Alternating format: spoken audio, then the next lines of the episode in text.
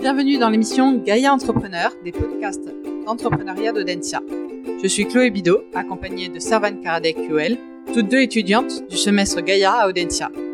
L'objectif de cette émission est d'offrir une meilleure compréhension en partageant plusieurs témoignages de ce que peut être un entrepreneur Gaïa, un entrepreneur qui prend en compte les transitions environnementales et sociales, qui les considère comme un élément clé de ses opportunités entrepreneuriales et de ses projets.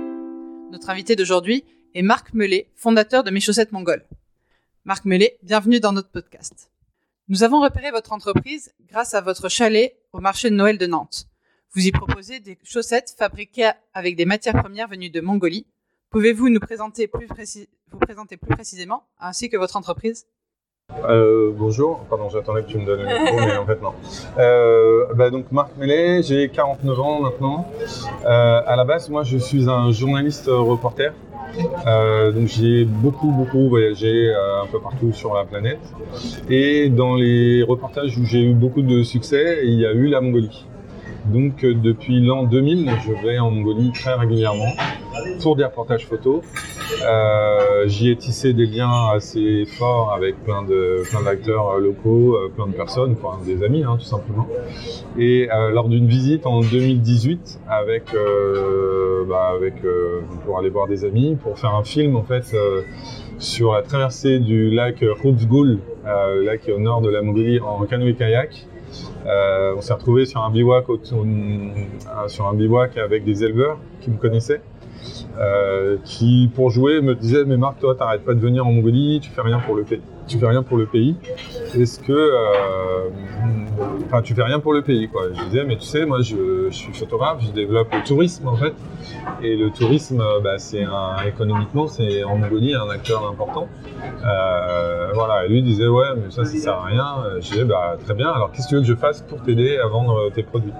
Et la réponse a été bah aide-moi à vendre ma laine. Ai dit mais qu'est-ce que tu veux que je vende de la laine? Moi je suis photographe. Et euh, il a regardé mes pieds, il m'a dit bah tu vois tes chaussettes, moi j'amène ma laine à Ulaanbaatar, ils en font des chaussettes, euh, tu devrais vendre euh, des chaussettes dans ton pays. Voilà, ça c'était en 2018.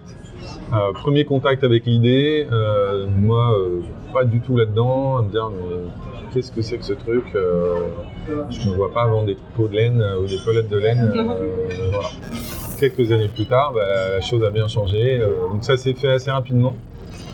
L'idée, je me suis un peu gratté la tête. euh, J'ai rencontré des copains qui importaient, euh, exportaient de Mongolie euh, des produits, euh, d'abord en Autriche, euh, euh, des produits mongols.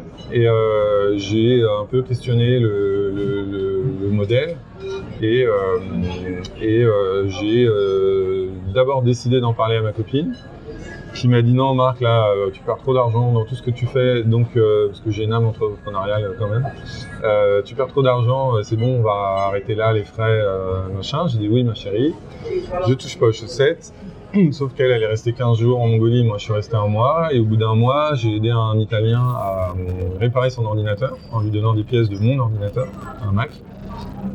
Il m'a donné des sous j'ai, avec cet argent qui tombait de nulle part, j'ai acheté 250 paires de chaussettes en me disant, bah, au pire, j'ai des cadeaux de Noël pour les 5 prochaines années, on verra bien. Je suis allé sur un salon où je suis assez connu en tant que journaliste, euh, photographe et tout ça. Et euh, sur ce salon, j'ai tout vendu en deux jours. Et pendant deux mois, j'ai reçu à peu près, euh, sur les 250 paires vendues, 200 SMS en disant mais putain elles sont trop bien tes chaussettes, vas-y il m'en faut d'autres. Donc j'ai les photos de pieds, euh, je peux faire chanter beaucoup de gens euh, où j'ai un gros dossier pour, euh, pour les fétichistes, mais euh, j'ai reçu 200, euh, 200 paires de chaussettes, 200 photos, enfin j'ai vraiment eu beaucoup de sollicitations en disant mais faut d'autres, vas-y c'est trop bien.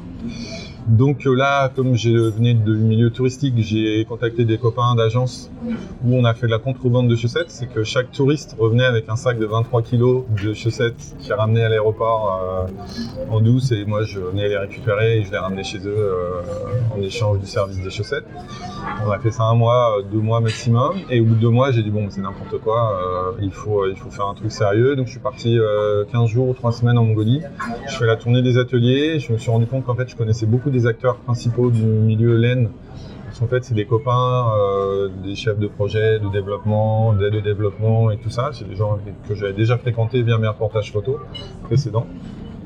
Via mes reportages, j'ai eu deux. Je suis allé plusieurs fois en Mongolie depuis la France en voiture. Donc je restais longtemps sur place. Quand j'étais journaliste, je restais 7 mois sur place. Donc, euh, et ça m'est arrivé plusieurs fois. Donc j'ai eu des contacts assez privilégiés avec des gens sur place, qui sont devenus des amis, hein, enfin qui sont des amis. Mais du coup, vous traversiez la Russie euh, en Ouais. voiture? Ouais, D'accord. Donc il faut un visa pour chaque. euh, Bien sûr, et en hiver. Mais moi j'étais reporter, donc j'étais payé par les magazines pour, euh, pour faire ce genre de voyage. D'accord. Euh, voilà, et de là, on a, euh, enfin j'ai, parce qu'il n'y a pas de honte, j'ai toujours été tout seul jusqu'à présent, j'ai donc lancé la marque Mes Chaussettes Mongoles en disant bah voilà on va lancer des chaussettes on verra bien donc j'ai d'abord fait des produits euh, j'ai acheté des produits locaux manufacturés sur place mais faits pour le marché local. Ça c'était ma première saison. Je me suis rendu compte de problèmes de fiabilité et puis de design et tout ça. Du coup euh, dès la commande suivante j'ai fait fabriquer mes produits toujours sur place hein, les laines sur place et tout ça. Euh, j'ai aussi du fait que je produisais mes produits j'ai décidé de n'avoir aucune teinture, d'être le plus... Donc là, je n'ai que des couleurs naturelles des animaux. J'ai pas présenté le truc d'ailleurs encore, là, je me suis présenté moi, mais euh, donc euh, je n'ai dès la première année de production, j'ai euh, j'ai choisi de n'avoir que la couleur naturelle des animaux pour pas avoir de teinture, pour limiter la pollution. J'ai essayé d'imaginer un modèle un peu vertueux sur place de qu'est-ce qui pouvait être le plus clean possible sur place. Et là, je suis assez sympa, enfin assez content moi de ce que je réalise sur en Mongolie. Voilà, il y y a plein de choses. Alors, je sais pas si vous avez d'autres questions, si vous voulez que je développe. Euh, Mais- si vous avez des choses que vous voulez développer, non, euh, mais sinon bah là, j'ai plein de choses à Donc, développer, je pense. Donc, euh, le- la partie clean, en fait, j'ai euh, comment? Assez vite. Enfin là, je vais résumer cinq années. Donc là, la société, elle a été créée en 2018. Enfin, elle n'a pas été créée en 2018. Hein. C'était une société que j'ai fait évoluer. À la base, je suis journaliste. Comme la presse s'est cassée la gueule, j'ai monté une maison d'édition. La maison d'édition, j'avais un chiffre d'affaires qui augmentait, mais je sentais le modèle euh, euh, fragile. Du coup, j'ai décidé en 2018 de changer. Donc c'est aussi, c'était un moment où moi j'étais dans, la, dans le questionnement. Je me suis dit, il faut que j'évolue. Du coup, j'ai lancé deux activités sous la société qui existait déjà d'avant. Dont je suis le gérant. Euh, le seul unique président parce que c'est une SASU. Euh, voilà. Et donc sur la Mongolie, j'ai essayé de gratter le modèle pour avoir un modèle le plus clean possible. Alors sur les chaussettes, les chaussettes, si on veut des chaussettes fiables, il que ce soit, c'est industriel. Euh, les chaussettes euh, faites à la main, euh, il y a des problèmes de tension de fil, on va les trouver en deux minutes, surtout quand c'est de la laine pure et de la laine, la vraie laine. D'autant que moi je travaille pas la laine, je travaille pas le. Alors, je peut-être dans tous les sens, donc je sais pas. Mais euh, la Mongolie, on, on a quatre laines possibles en Mongolie. D'accord. Il y a le, le cachemire que tout le monde connaît. Le cachemire, c'est le duvet de la chèvre. C'est le sous-poil de la chèvre. C'est pas le poil.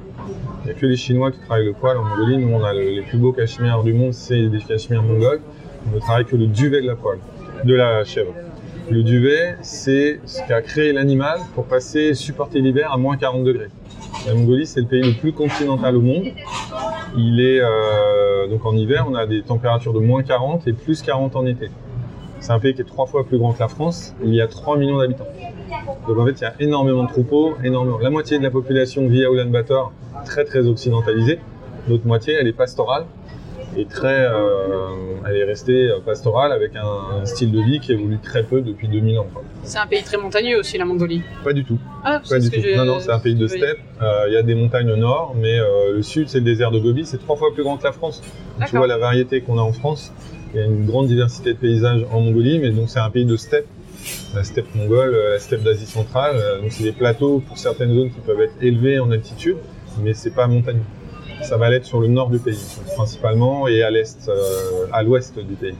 Les animaux qui fournissent la laine, ils sont élevés comment? Partout, euh, bah, en mode pastoral, ils sont dans la li- en liberté totale et absolue. Euh, voilà, c'est, euh, il n'y a pas plus nature, mais, alors là je dévie complètement, mais les animaux mongols n'ont pas le droit aux éco-certifications. Et ça, je trouve ça absolument scandaleux, parce que euh, les animaux qui vivent en batterie, comme des poulets, euh, les uns sur les autres, les chèvres qui font du cachemire en Mongolie, elles sont en batterie les unes sur les autres. Elles sont épilées deux fois dans l'année, donc c'est un carnage pour le cachemire, ce qui vous permet d'avoir des cachemires pas chers, euh, dans plein d'endroits. Ça, c'est pour le bien-être animal, c'est une saloperie. Et ben, ces cachemires-là, ils ont l'éco-certification sous prétexte que les animaux ont- sont à l'abri des conditions climatiques et ils ont un accès à l'eau permanent. Chose que n'ont pas les animaux en Mongolie, puisqu'ils vivent dans la nature et que du coup, bah, forcément, ils sont sujets au, au, au climat. Mais c'est ce qui leur permet de développer le duvet, parce qu'ils ont besoin de se protéger du froid. Donc, et c'est pour ça qu'ils créent les meilleurs duvets. Et l'accès à l'eau, c'est les animaux, bah, depuis toujours, ils ont l'habitude de gratter la neige euh, pour manger. De, euh, les éleveurs sont là pour leur, euh, leur, euh, les approvisionner en eau. C'est un des moyens de garder le troupeau, parce que le troupeau est dans la nature. Voilà, donc ça, c'est des petits scandales euh, complètement abusés, euh, des éco-certifications et ces trucs-là. euh, la Mongolie se bat pour ça. Maintenant, je fais partie un peu de ces programmes-là. La Mongolie se bat aussi pour faire pour valoriser sa laine, puisque 80% de la laine mongole, elle est vendue en Chine. Et quand les Chinois, vous leur demandez quel est votre meilleur cachemire de vos productions, ils sortent systématiquement cachemire mongol, qui euh, maintenant, grâce à l'ADN, on a réussi à tracer les chèvres mongoles ne sont pas les mêmes chèvres euh, que les chèvres euh, chinoises. Et du coup, on a su maintenant démontrer qu'en fait, quand on vous demandait à des Chinois de vous présenter le plus beau cachemire produit en Chine, c'est pas du tout du cachemire chinois. l'autre magie de la Chine, c'est que vous vendez 100 tonnes de cachemire à, l'import et il en ressort 200 ou 300 tonnes par magie. voilà. Donc ça, c'est un des autres pièges euh, liés à la filière. Donc la Mongolie a souhaité développer sa propre filière ses propres réseaux de, certification pour avoir, euh, et dans un respect vraiment clean des éleveurs, de plein de choses, parce qu'il y a plusieurs étapes. Il y a, il y a la, récolte, hein. nous c'est une récolte par an, par brossage, c'est pas du tout de la tonte. On va brosser les animaux au printemps, il faut attendre le bon moment que le poil tombe naturellement pour les brosser. Le, le- duvet d'un animal, c'est comme la bourre d'un chien, euh, comme le duvet, les poils que perd un chien, c'est pas les poils extérieurs, c'est les poils dessous qui lui ont permis de passer l'hiver. Très bien. Du coup, vous insistez beaucoup sur euh, le côté clean de votre entreprise. Oui. Mais inversement, c'est vrai que la Mongolie, c'est très loin de la France. Donc, euh, comment vous... vous Alors disiez au ça- début, c'était les camarades qui revenaient de Mongolie. mais Oui, oui, bah, c'est un peu le même principe là. Euh, alors je passe pas par des avions. De... Alors effectivement, moi je suis sur un modèle de développement mongol, euh, français, mais donc tous les produits sont fabriqués là-bas, les laines sont de là-bas. Et le côté éthique, je veux le plus clean possible là-bas. Alors j'essaye ici aussi, mais euh, mon, but c'est de l'aide au développement. Moi, les, étiquettes desquelles je bénéficie euh, là-bas et dans mon, business, c'est euh, de l'aide au développement mongol. Donc l'idée c'est de faire bosser le plus de gens là-bas, tout ça. Et pour le transport, j'ai plein de gens qui me l'opposent. Pour l'instant, moi je suis trop petit pour faire venir les choses en camion ou en container. Donc mes produits viennent en avion. J'ai un avion qui est arrivé avant-hier. Euh, le, deal, c'est à certaines compagnies qui ont pris ça en compte. Et euh, là, je bosse par exemple avec Turkish Airlines dans un avion de. C'est pas des avions de fret. Je prends des avions, la compagnie Turkish Airlines, il fait ça très bien. C'est que tant qu'il y a des passagers, eh ben, ton fret, il part pas. Et s'il y a de la place dans l'avion en termes de poids, on prend du fret. Mais du coup, l'engagement, c'est que je suis pas sûr d'avoir tous mes colis qui arrivent en même temps. Ils peuvent euh, envoyer 10 colis pour remplir un avion et euh, les 10 colis suivants, ils seront dans l'avion deux jours plus tard. Et, euh, et du coup, au lieu de faire voler des avions à vide, bah, le, fret, le, le système de fret que je fais, alors j'ai moins la sécurité des délais, mais j'ai un système de fret qui permet de remplir des avions. Et les avions, ils volent quoi qu'il arrive parce que c'est des lignes régulières. Et bah, du coup, on fait partir le, le fret dans ces avions-là, les avions de ligne, qui permet d'avoir des avions optimisés en termes de poids et qu'on les fasse pas voler à vide. Voilà comment moi j'ai résolu ce souci-là de, euh, de transport. Et euh, en France, ils sont distribués comment du coup? Vous faites Alors, plusieurs les marchés produits, de Noël? Moi, les produits sont distribués via euh, le site internet avant tout. Euh, pour faire connaître les marchés de Noël- les produits, j'ai décidé d'être présent physiquement. En fait, moi, j'ai un site internet de cette qualité-là. Je dis pas que mon site est de qualité, on est en train de le refaire, mais les produits que je propose sont d'une telle qualité que euh, il faut que les gens les touchent pour avoir confiance et se rendre compte. Il y a tellement d'arnaques sur le textile que moi, il faut que les gens touchent le produit pour savoir que c'est du 100% et qu'il n'y a pas de, de biais. euh, et du coup, euh, j'ai décidé, pour faire connaître la marque, pour développer la marque, d'être présent sur des salons et sur des marchés de Noël. D'accord. Du coup, vous faites de la livraison à domicile individuelle pour les gens qui commandent sur Bien votre sûr, site. bien sûr, je fais des commerces. euh, à la base, c'est un site d'e-commerce. D'accord. Et euh, vos collaborateurs étrangers, du coup, ils sont. J'imagine que vous euh, vous référez à la réglementation de Mongolie? Oui, oui, oui. Donc, euh, On a, alors par contre, c'est quand même bien, bien en train de bouger parce que c'est des financements européens. Par exemple, moi, je dépends de certains programmes qui sont de AVSF, c'est Agronomes et Vétérinaires sans frontières, c'est des fonds- financements européens. C'est eux qui ont laissé beaucoup, de- ils ont lancé beaucoup de filières auprès des éleveurs pour, euh, pour développer la filière cachemire, qui est euh, une filière qui est dangereuse pour le pays, parce qu'elle peut avoir un très gros impact écologique sur le pays. Parce que la chèvre, en fait, c'est une saloperie, c'est qu'elle mange et la euh, une chèvre quand elle se nourrit, elle va manger l'herbe, mais elle va également manger la racine. Et du coup, si on augmente à l'infini la taille des troupeaux, on se retrouve avec des problèmes de désertification euh, importants, notamment qu'il y a, enfin, du fait en plus qu'il y a, il y a un changement climatique qui est sensiblement perçu en Mongolie. Euh, on se retrouve avec euh, certains hivers, des fréquences. euh, il y a un phénomène qu'on appelle le zoud, qui est presque 30 ou 50% du cheptel mongol peut mourir pendant l'hiver si jamais le sol est gelé trop tôt. Donc il y a une couche de glace qui se forme, les animaux ne peuvent pas euh, gratter la terre, gratter la glace pour euh, avoir accès à la terre et à l'herbe qu'il y a dessous. Et, euh, et donc il y a des animaux qui meurent de faim. Cette fréquence-là, elle était avant tous les 5 ans. Il y a eu des épisodes où c'était tous les 2 ans. Et en 2 ans, le cheptel n'a pas le temps de se reconstituer.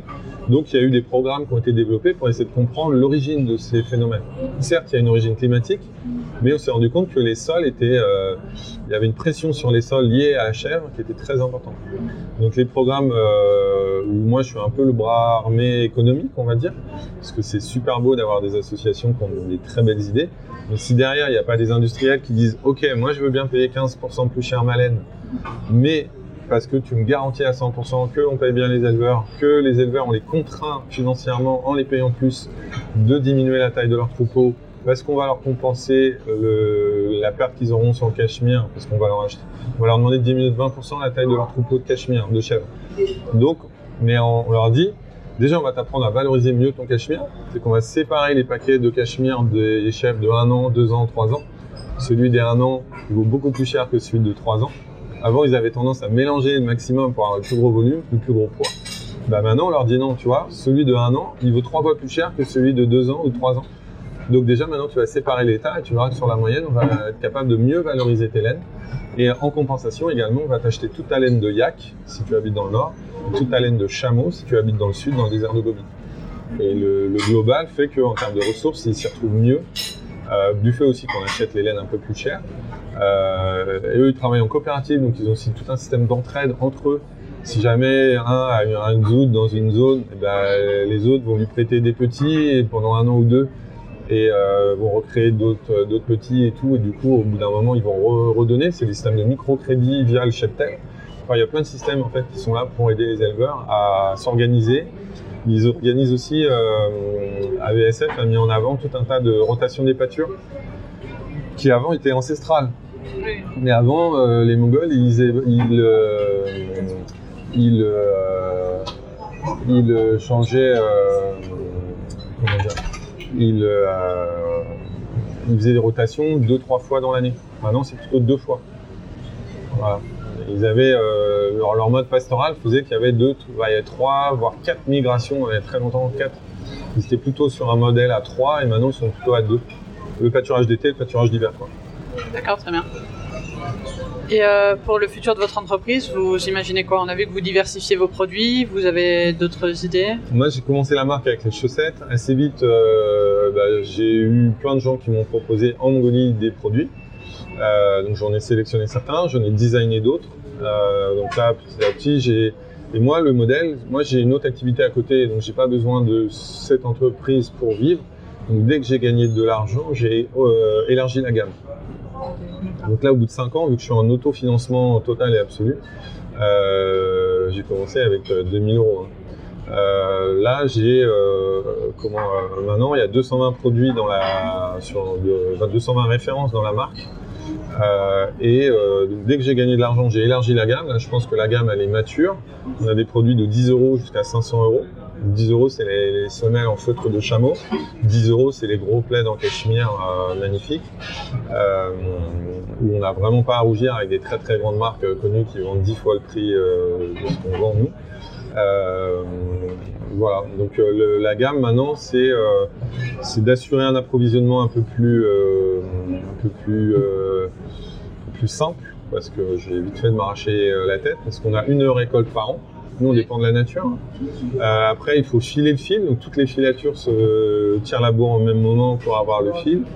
Euh, ensuite, il faut tisser le fil, fabriquer le produit. Et euh, voilà, et donc il y a un calendrier. J'ai un avion qui est arrivé hier, j'en ai un autre qui arrive le 10 décembre, sur des commandes qui ont été passées en tout début d'année, par exemple. Donc c'est compliqué. C'est un modèle, un business model. Si on veut rester sur de l'artisanal et faire vivre le plus de gens possible, moi c'est mon cas. La bonnetterie, euh, enfin, donc tout ce qui est chaussettes, c'est industriel, mais tout ce qui est bonnetterie, moi, c'est des, groupements de femmes qui sont à Oulan-Bator, qui travaillent sur des métiers manuels. C'est des machines manuelles, en fait. C'est du tricotage manuel. C'est pas des machines. Et, euh, là, ma dernière visite cette année, j'y passe à peu près un mois par an à faire la tournée de tout. Ma dernière visite de cette année, les, femmes avaient du mal à me donner les vrais temps de fabrication. Et au bout d'un moment, j'ai compris le truc. J'ai une traductrice quand je suis là-bas. Et euh, je disais, mais qu'est-ce qui se passe? Là Je sens qu'elle me baratine, quoi. Elle me dit pas la vérité. Et je disais, mais je comprends même pas si elle me raconte un temps de fabrication plus court ou plus long que la réalité. Mais je sentais qu'il y avait un truc qui allait pas. Et la nana, la, ma traductrice me dit, mais en fait, oui, elle veut pas te dire la vérité parce qu'elle a, elle a peur de te dire le vrai temps qu'elle passe à te faire un bonnet parce qu'elle a peur que tu la remplaces par une machine. Mais en fait, moi, c'est un but social sur place de faire bosser le plus de gens possible. Beaucoup sont des veuves. Euh, le modèle pastoral en Mongolie, c'est un couple qui va élever euh, et des moutons, et des chèvres, et des yaks ou des chameaux euh, pour euh, vivre des chevaux, pour vivre du lait, de la viande, de la laine, de tout ça. Et, euh, et subvenir totalement aux besoins de la famille via, euh, via l'élevage du troupeau. Si l'homme ou la femme décède, tout seul, l'homme, enfin, on, on ne sait pas subvenir aux travaux. C'est un travail très très complémentaire. Et maintenant, les nouvelles familles, parce que, alors certes, il y a l'exode rural, mais il y a beaucoup de nouveaux, euh, nouveaux éleveurs. Ces nouveaux éleveurs-là, ils se groupent en deux familles, de manière à essayer de mutualiser certains boulots, de surveillance, de traite, de tout ça, de manière à se rendre la vie un peu plus simple, parce que la vie d'agriculteur euh, en Mongolie, c'est très compliqué. Il y a les éléments, hein, il fait moins 40 degrés, il y a des troupeaux à surveiller, il n'y a pas d'enclos, hein, donc les animaux sont libres euh, partout, donc il faut trouver un moyen euh, en hiver, c'est leur offrir de l'eau liquide. Euh, ça, ça fait revenir les animaux hein, naturellement. Enfin voilà, il y a tout un tas de choses pour grandir avec les animaux, enfin pour euh, domestiquer. Voilà. Et euh, donc en fait, si l'un des deux membres de la famille vient à décéder, l'autre ne sait pas subvenir à tous les besoins du troupeau. Donc souvent, bah, là, c'est des femmes qui sont veuves. Si le mari a un accident de cheval, quoi que ce soit, les femmes vendent le troupeau. Elles ont beaucoup d'argent pendant 2-3 ans. Elles, elles viennent à la capitale et après, on sait, elles savent plus rien faire de leurs dix doigts. Quoi. Enfin, Ouais. euh, voilà. Donc il y a des associations qui les captent, qui leur apprend à tricoter, à tisser. Et euh, bah, moi, je fais travailler ces associations-là pour, euh, pour bah, fabriquer mes produits. En fait. Voilà. Donc c'est c'est une satisfaction pour moi, qui est la volonté de faire bosser du monde sur place, d'avoir dans le global de la société euh, tout ça. Par contre, j'ai des limites à ce système-là, parce que ça reste de l'artisanat. C'est les limites culturelles. Si la nana elle a décidé de bosser pour 100 euros, et parce qu'elle a besoin de 100 euros, eh ben, elle va pas forcément avoir une culture comme la nôtre de vouloir bosser pour 150 euros. Puisque pour 100 euros, euh, C'est bon, elle a bah, pas besoin de plus. elle a assez d'argent pour vivre, euh, ou 300 euros, ou 500 Mmh, euros, hein, c'est ouais. pas le problème, mais je donnais une valeur comme ça. Euh, mais du coup, il n'y a pas la même logique, nous, de dire euh, ah bah plus je bosse, et plus je vais avoir d'argent et tout ça. Eux, c'est bah, j'ai besoin de 100, 100 euros cette semaine, bah, je bosse pour 100 euros, ça me tient ma semaine, et voilà. Quoi. Euh, du coup, bah, nous, on forme des gens, on les nourrit, enfin, il y a tout un tas de trucs là-bas. On, on leur apprend à, à travailler. Et derrière, euh, bah, on se retrouve avec des gens qui nous plantent parce que euh, bah, voilà, ils ont bossé parce qu'ils avaient juste besoin de 100 euros ou 500 euros ou n'importe où, ou 1000 euros ou quoi que ce soit. Et après, comme c'est des femmes qui bossent individuellement chez elles, euh, je peux avoir des variations dans une série de taille parce que le. Alors déjà, on a de la variation parce qu'on fait notre fil nous-mêmes. Mm. Donc selon la, la tension du fil, le grammage, euh, la récolte de l'année ou n'importe quoi, on va se retrouver avec des fils qui sont plus ou moins tendus, qui vont avoir plus ou moins de retrait au premier lavage. Le premier lavage, il a lieu en Mongolie. Les produits qui sont arrivés ici, ils ont déjà le retrait naturel de la laine qu'on a pour stabiliser le produit en termes de taille. Et, euh, voilà. Et on se retrouve avec des nanas qui peuvent faire des séries, euh, des petites variations de séries d'une à l'autre. Du fait d'avoir les couleurs naturelles, on a également des petites variations de teinte d'une saison à l'autre. S'il y a eu un peu plus de soleil, moins de soleil, euh, on a mis un peu plus de la chèvre blanche que de la chèvre moins blanche. Bah, on a des petites variations de taille. Donc voilà, il faut savoir gérer avec tout ça, mais c'est ce qui moi fait le charme de ce que je fais. Mais pour d'autres personnes euh, qui ont l'habitude d'un truc industriel, d'un process industriel, de dire que l'écharpe, j'ai noté qu'elle faisait 30 cm, mais en fait elle fait 31 ou 29,5, ou qu'elle a la teinte beige, mais c'est pas la même que le bonnet que la personne a acheté l'année d'avant. Parce qu'il y a une petite teinte de variation, parce que bah, là, elles ont mangé plus d'herbe ou moins d'herbe, et que du coup, elles sont un peu plus jaunes. Bah, voilà, c'est les aléas de ce que je fais, mais c'est ce qui, à mon avis, donne beaucoup de charme dans ce que je fais aussi. Et euh, bah, les personnes que vous employez en France, ça, se passe comment du coup? C'est des vendeurs euh, Alors en France, euh, je suis euh, avant je salariais les vendeurs et depuis cette année j'ai pris des gens en auto-entrepreneur, euh, en auto-entreprise pour une raison toute simple, c'est que par exemple sur un marché de Noël, la quantité d'heures euh, travaillées, même avec un contrat de travail, j'étais un des seuls à avoir un contrat de travail ici, ne permettait pas, euh, même avec des heures supplémentaires, de passer euh, les heures d'ouverture. Et tenir un chalet avec deux employés, bah là économiquement c'est pas bien. D'accord, très bien. Comment vous décririez du coup un entrepreneur RSE Quelqu'un qui. Quelles sont pour vous les choses principales à mettre en avant?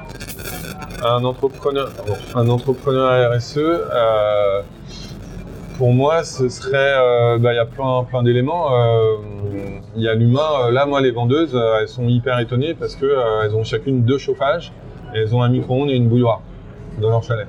Je pense être le seul à avoir ça. Alors moi, employeur, leur proposer ça.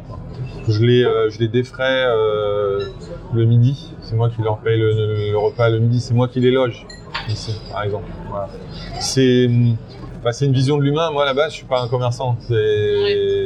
C'est, moi, j'ai toujours passé par l'humain, et là, bah, c'est la gestion de l'humain euh, qui est à la fois peut-être la plus dure dans une entreprise, parce qu'on peut avoir des surprises. J'en ai eu. Euh, et aussi, bah, c'est essayer de respecter l'autre pour, euh, pour lui donner le maximum de chances de, bah, d'être, d'être en, en situation de, de m'aider à vendre le produit, C'est pas dans le rôle d'une vendeuse, mais euh, à travers justement tout un tas de conditions euh, humaines qui sont euh, bah, là le logement, euh, le, un salaire correct. euh, de la même manière qu'on applique en Mongolie. En Mongolie, on a sur le, non, c'est pas le RSE, le côté éthique, on dit un tiers, un tiers, un tiers. Il y a un tiers pour l'éleveur, un tiers pour la manufacture, un tiers pour la matière première. D'accord. Et euh, on n'accepte pas que les gens fassent plus que 30% de marge euh, à aucun endroit. Moi, j'ai des marges qui sont très faibles aussi. C'est compliqué sur les marchés de Noël parce que les, les chalets coûtent euh, à peu près 10 000 euros. Il y a 10 000 euros de salaire, un peu plus. Là, chaque vendeuse va coûter entre 10 et 12 000 euros de salaire. Euh, donc il y a un modèle économique qui est quand même assez tendu euh, dans le cas d'une marque comme la mienne où on a de très faibles marges. En fait, le chalet il vous permet de faire connaître la marque plus qu'il vous permet de ouais. faire de. Normalement, on doit avoir un équilibre qui va arriver euh, au bout de 2-3 semaines, pas 2-3 semaines, vers les deux tiers du temps. Et on verra, en fait, souvent, non, même pas, sur 5 semaines, de 4, semaines, semaines d'exploitation, on en a 3 pour payer, euh, payer les frais. On a la dernière où peut-être on a du bénéfice. Moi, dans mon cas. Pour d'autres, euh, ils sont rentables dès la première semaine, mais c'est des modèles économiques qui sont différents avec des marges qui sont euh, x10. euh, moi, j'ai des marges qui sont à 2,5, 3. Euh, certains produits, on atteint 4, on a beaucoup de produits à 2. 2, 2, 2. euh, ça, économiquement, pour la marque, c'est pas viable. Quoi. Enfin, c'est, euh, c'est, c'est de l'investissement de communication parce que j'ai une vision long terme de l'entreprise plutôt qu'une vision court terme. Très bien. Vous pensez que justement ça marche de vous vendre comme une marque RSE, que les gens sont plus, Alors, plus, plus réceptifs oui, à ce genre de. Alors moi j'ai un gros défaut, c'est que je mets pas ça du tout en avant. Je mets en avant les produits et pour l'instant je reste sur l'idée que le produit se justifie à lui-même, que ma clientèle sait reconnaître tout de suite la qualité du produit. Euh, donc vend des produits pour certains qui peuvent paraître chers. Pour ceux qui connaissent, on est très peu cher. On a beaucoup de gens qui remettent en doute le fait que ce soit du vrai cachemire, alors qu'on est vraiment un des rares ici à avoir du vrai cachemire et du 100 cachemire, 100% cachemire, euh, parce qu'on est sur des tarifs qui sont praticables, qui sont corrects, qui sont. On essaye de trouver un juste prix. Moi, un COF 3 sur une société, c'est le COEF qui doit nous permettre de payer nos charges et qui doit nous permettre de, euh, vivre, de dégager un salaire. Euh, là, cette année, je me suis entouré de deux alternantes. Elles étaient très étonnées de voir qu'elles avaient un plus gros salaire que moi. Euh, parce que moi, pour payer le stock, pour payer les charges, euh, tout ça, je me verse pas de salaire en ce moment. Pas sur la, sauce- pas sur la partie chaussettes, je me verse, je me, économiquement, je me verse rien. D'accord. D'accord. Euh, donc pour vous, comment on peut participer à rendre plus visible justement cet aspect RSE? Vous dites que vous le faites pas, Je le fais mais peu. vous pensez que c'est... Non, via le site internet, je sais que c'est. Moi, le site internet, c'est une vitrine euh, basique. On a prévu de faire un nouveau site. On a prévu de faire du rédactionnel, mais en fait, du fait que je sois seul à gérer cette entreprise Oui. euh, et que c'est pas une, c'est une activité très saisonnière, laines. C'est, ça marche trois mois dans l'année. On fait 70%, 80% du chiffre d'affaires sur Noël. Donc c'est, euh, c'est pas du tout, euh, c'est pas du tout euh, une activité viable à l'année. Donc en fait, euh, bah, j'y consacre pas 100% de mon temps. Du coup, je néglige plein d'aspects, dont la communication, dont tout ça. SPRSE, euh, moi, je pense humainement l'appliquer. Il y a une grosse partie de mon bénéfice qui, enfin, pas une grosse partie, c'est pas vrai, mais il y a une partie du bénéfice qui, tous les ans, je recale euh, sur euh, l'achat de bonnets et de tours de cou euh, pour des enfants dans le quartier des Yourtes à Ulaanbaatar. L'an dernier, j'ai aidé un calligraphe à racheter un terrain pour faire un musée de la calligraphie à, à là, je suis allé un mois et demi en Mongolie cette année, un mois, un peu plus d'un mois. Euh, je me suis rendu compte que les filles à l'atelier, elles avaient une paire de lunettes pour 7, 7 nanas. Bon, bah, j'ai tout de suite envoyé 30 paires de lunettes pour les aider. Enfin voilà, c'est des trucs qui sont basiques, qui moi me coûtent rien, globalement, ou qui font partie du, truc, mais c'est pas des éléments sur lesquels j'ai envie de communiquer. C'est des éléments internes à l'entreprise, intrinsèques. Les vendeuses le savent, mais c'est pas un élément que je leur demande de mettre en avant. Euh, c'est pas de la RSE pour, faire du marketing, quoi. Non, C'est c'est... de la RSE parce que c'est l'ADN de la marque. Je suis, enfin voilà, foncièrement, j'espère euh, être là pour, euh, pour faire avancer une cause qui est la cause des laines mongoles. Voilà. Cette année, je veux modifier le modèle. On a revu les prix, on a revu des choses. Je veux que le, le système soit pérenne. Mhm. Pour l'instant, euh, dès qu'on gagnait des sous, c'était élargir la gamme. Mais il faut qu'on puisse payer des salaires sur, le, sur la société. Il faut qu'on puisse être euh, en autofinancement et qu'on ne dépende pas des banques parce que cette année, les banques m'ont refusé les financements pour acheter le stock. Euh, donc j'ai dû faire un emprunt personnel, familial. Voilà, c'est tout un tas de trucs comme ça, de manière à montrer qu'il y a un vrai système économique qui permet d'être suivi par des banques, tout simplement, parce que sinon le projet n'existe pas. Mais au-delà d'un aspect marketing, en fait, euh, je me posais la question aussi de communication pour Oui. montrer que c'est faisable.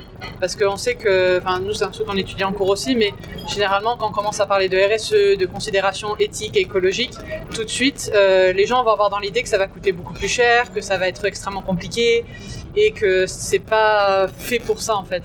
Donc, euh, L'idée aussi de communiquer, pour nous, c'est aussi une vision de montrer que bah, si justement c'est possible, c'est aussi euh, l'intérêt de ce podcast, c'est de montrer que euh, ça se fait, c'est abordable et Ça se fait, oui, oui, mais après, il y a des. Il y, y a un coût, mais un coût qu'il faut savoir aborder, enfin, qu'il faut savoir accepter. Euh, là, bah, je parlais de l'achat, je sais pas, des micro-ondes, de, de, chauffage, de. C'est des trucs tout bêtes, mais là, moi, j'ai 4 chalets cette année, par exemple. Reporté sur 4 chalets, on est sur, euh, sur 10 000 euros d'accessoires supplémentaires que, ne mes, que mes concurrents ne mettent, pas, euh, ne mettent pas dans la balance. Enfin, chaque fille a un plaid pour elle, euh, juste, c'est pas mes plaids en cachemire, c'est- mais juste un petit plaid pour, euh, pour pas avoir froid. Bon, je remets des cartons sous, le, sous le tapis juste parce que ça va isoler du froid. Enfin voilà, il y a tout un tas d'attentions, de trucs qui sont, si on l'intègre, euh, en fait, euh, l'idée c'est de bah, d'avoir un bouche à oreille qui fait que c'est un peu les marques Veja ou Patagonia ou tout ça qui fait que à partir du moment où on a intégré dans l'ADN que les, les gens savent reconnaître cette éthique-là, bon, bah, normalement, je me dis que le bouche à oreille suffit et, euh, et que du coup, euh, c'est un système qui est viable. D'accord. T'as une autre question Euh, pour moi, c'est bon. Moi, j'en avais une juste par rapport au marché de Noël, parce qu'on sait que Noël est de plus en plus dénoncé comme un événement capitaliste, euh, etc., qui est là pour faire de l'argent à un moment donné. Donc, euh, vous, comment vous passez par rapport à ça? On a vu que le chalet était une façon de faire connaître l'entreprise, mais euh, Alors oui, oui, nous, le, bah, en fait, le marché de Noël sur la partie laine, on, fait, on va faire euh, 70% de notre chiffre d'affaires au mois de, décembre. Donc c'est un élément hyper important de viabilité, hein, tout simplement. Euh, sans, euh, alors le marché de Noël, euh, à la base, c'était juste un moyen de faire connaître la marque et de renvoyer les gens sur le site internet. Maintenant, c'est un modèle qui est viable en lui-même, même s'il y a des coûts qui sont importants. C'est un modèle de vente qui est important. Moi, éthiquement, maintenant, j'ai pas de souci avec ça. Je, maintenant, je fréquente plusieurs types de marchés de Noël. Il y a des marchés où la sélection est drastique et du coup, on a de la qualité, vraiment, et ça met en avant plein de petits artisans et plein de trucs. Il y a d'autres marchés, on est sur un modèle totalement économique. Euh, pour moi, la, réflexion, c'est que le prix des marchés de Noël est très élevé. Et du coup, les gens, les commerçants qui souscrivent à ce système euh, sont obligés d'avoir des marges très importantes pour rentabiliser l'investissement du marché de Noël. Et du coup, paradoxalement, de vendre de la merde, je schématise un petit peu, mais d'être sur des modèles à très forte marge, et du coup en qualité moindre par rapport au prix affiché, euh, pour pouvoir rentabiliser euh, le coût d'un marché de Noël. en fait, les marchés de Noël, il faudrait qu'ils proposent eux-mêmes, au-delà du prix, qu'ils fassent une sélection. euh, Alors, bah, ils Sur ce- travaillent, ils essayent. ça, c'est la difficulté hein, qu'on a partout. Que... Après, il y a plein de petits marchés de Noël de petites villes où là, ils ont des sélections drastiques. Où le, là, le week-end prochain, je fais un marché. Euh, le chalet, c'est trois jours, c'est euh, 130 euros. D'accord. Voilà, pour trois jours.